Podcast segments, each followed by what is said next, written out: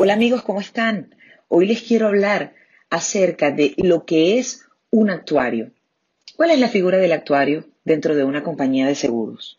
Bueno, el actuario es un especialista, es un profesional que estudia la ciencia actuarial y esta ciencia le permite a este profesional solucionar absolutamente todas las cuestiones de índole financiero, técnico, matemático y estadísticos relativo a las operaciones de seguros. El actuario es el que se encarga de crear las tablas, porcentajes y medir cuál es el riesgo según la edad de las personas que la compañía debe asumir.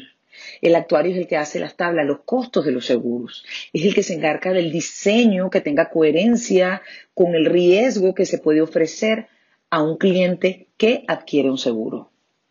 Un abrazo para todos y espero que este consejo sea de gran utilidad para ustedes.